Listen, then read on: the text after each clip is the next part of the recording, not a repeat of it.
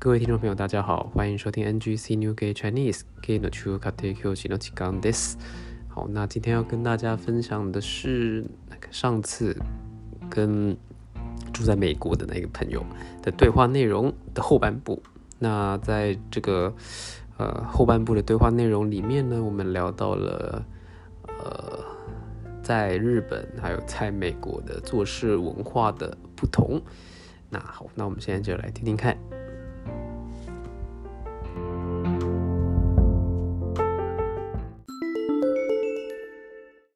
我其实还蛮喜欢在日本的公司工作，就我觉得他他还蛮照规则的。我先说，我觉得日日本很照规则，我我觉得我自己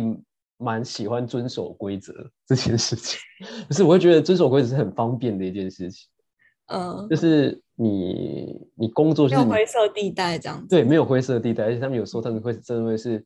他们会把规则设的很详、很很。很确切，就是如果有灰色地带的话，他们会他们会把这灰色地带说啊，发现一个灰色地带，那我们要想怎么把这个灰色地带规则定好这样子，那大家大家做事就会很方便。虽然有时候你会觉得说啊，这样会不会有一点有，所以有时候会觉得说日本做事好像很没有效率，就是他会跟着一步一步一步，我一定要 A B C 一定要这样走，你不能 A C B，就是你不能 A 然后直接跳到 C 这样子。嗯，但有时候我觉得我在台湾的话，如果遇到这样，我觉得。就是每个地方的一个氛围会会影响你的思维。就是在台湾这样的社会的话，你你可能真的会觉得说，干那个 B 好像没那么需要，为什么一定要经过 B？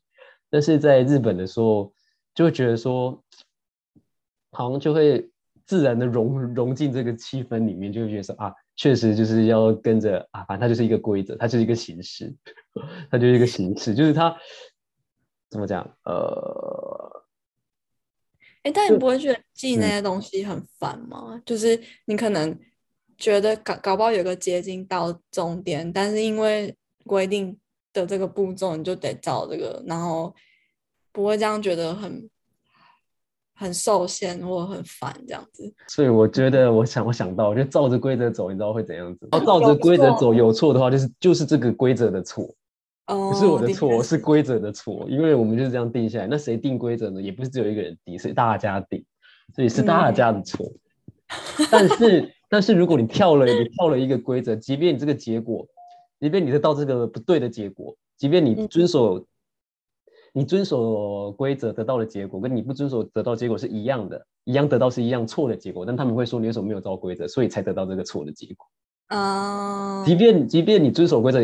还是得到一样错的结果，但他们还是会觉得说，因为你没有遵守规则。可是我我有在，我最近一直在想，我我觉得我的个性好像追根究底也不太适合在这里。我现在还在想，但我的假设有点朝向这里，就觉得，因为我觉得这里的人多半不是说所有人，可他们就是呃。非常会讲，什么事情都先讲满再说，就做不做到其次。可是就是一定要先讲满，因为机会要么机会就流走了嘛，要么就是你会给自己难堪。就是你一定要先把话讲完，不不管做什么事情就比如说现在教授，我们其实付钱到学校，教授其实像是我们的，我们就是我们其实像是老板，对，像老板。所以教授其实也不敢得罪学生，但教授。想要，所以有时候你会看到一些教授，就是他虽然有其他意见，可是他还是想要先讨好你这样子，所以教授都会说一些那种很漂亮、很满的话，但其实听得出来他也不是真心的，或者他可能会说之后没有关系，你就你就传传来给我约我，你把东西传给我们来约讨论，这样我给你意见，然后到你真的传给他，他可能也说他太忙，就类似这样，但还是会用很漂亮的话讲，嗯。我就觉得这里的人很爱讲漂亮话，然后做是其次的这个文化，我觉得，嗯，就是我还蛮蛮没办法融入的。这确实，这这件事情好像蛮蛮多人在讲的，就是可能像欧欧洲我不知道，反正我们就就先拿美国吧，就是住在美国，就是好像美国人确实好像有这样的倾向，然后就是相相对那个日本人，日本就不会把话说满。嗯，因为你把话说满的话，你就是要相对要负这个责任，所以再加上也不止日本啊，我觉得东方国家都是这样，都会相对有一个比较谦虚的一个的一个心态在，嗯，所以大家都会啊，你好像就是，其实即便你可以，就说啊，好像好像可以啊，应该可以，我觉得我应该做得到，我我应该做得到，我我试试看之类，对对对，我一定可以，这个我一定完成，交给我放心。就是在亚洲国家，即便他真的是能力很强的人，你会觉得也会觉得说，就会觉得说，嗯的感觉。对。但好像在在美国，好像就是一个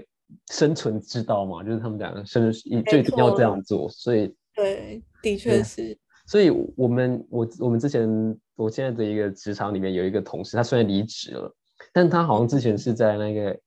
在 Apple 的那个公司工作，就是这样的一个啊。美国企业的文化下工作，然后他现在在这个，然后他一开始那个 working hard 的来来这边工作，一样的地方工作这样子，然后他有时候一就会有人有有些人觉得他讲话就说啊我会啊没关系我会啊，然后就说有有遇到事情的时候就好像他又拉不下脸去去求助别人的感觉，大家就觉得说他一开始刚刚把话讲那么慢这样子。好像觉得好像自己很厉害这样，但是我现在后来想想，我觉得可能有可能他也是在那一个之前那个那个职场上待过，所以他有这样的一个习性，对对对，养成的一个习惯。所以说啊，会不会其实是这样的一个原因？然后，然后这样的一个习惯放在这地方，就会变很格格不入，他就会被大家讨厌这样子。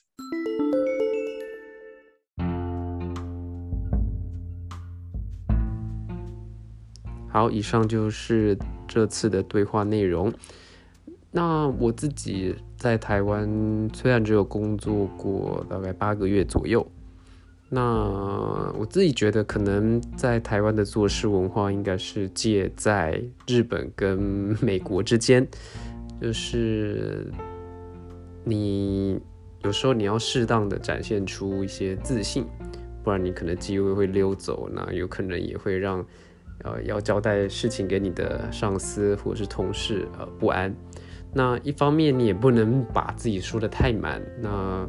到最后你没有拿出呃相等的一个成果，那反而会让人家瞧不起。嗯，所以啊，每个国家有自己各自的做事文化。那不知道各位听众朋友在你自己国家的做事文化是怎么样子的呢？那对于这次的。我们讨论的内容，不知道有没有什么同感，或者是你有不同的意见，那都欢迎呃寄信或者是在推特上面留言给我们知道。好，那今天的节目就到这边。马达斯基诺 episode でお会いしましょう。我们下次见，拜拜。